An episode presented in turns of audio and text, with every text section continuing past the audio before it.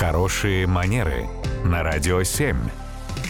Татьяна, доброе утро. Доброе утро. Доброе утро, Татьяна. И Анастасия спрашивает у вас на свой день рождения, он будет совсем уже скоро, она планирует разослать своим гостям виш-лист. Ну, мы знаем, это набор, э, список подарков, которые она хотела бы получить от них. Но при этом она хочет, но интересуется, это допустимо по этикету? Да, с точки зрения этикета надо сказать, что еще не сформировалось какого-то единого правила, которое бы предполагало, что значит можно или нельзя. У нас это иногда вызывает у людей некоторое чувство неловкости и дискомфорта, потому что, ну как так, да, я собирался делать там какой-то сюрприз, возможно, там от души, порадовать человека, а тут мне прям перечень дают, uh-huh. значит, подарков, и вроде бы души в этом не так много, иногда говорят люди. Но если подойти к вопросу более или менее прагматично, то в целом в этом есть немало логики. Поэтому, когда мы исходим исходим из соображений.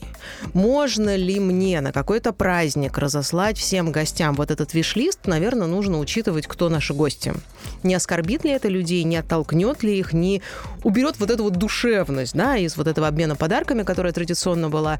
Или наоборот, всем будет легче от этого, комфортнее, да, когда человек гарантированно получит те подарки, которые хотел бы, которые точно его порадуют, а люди не будут долго ломать себе голову и подбирать, ну, какие-то варианты, которые, может быть, как раз и будут не совсем уместными.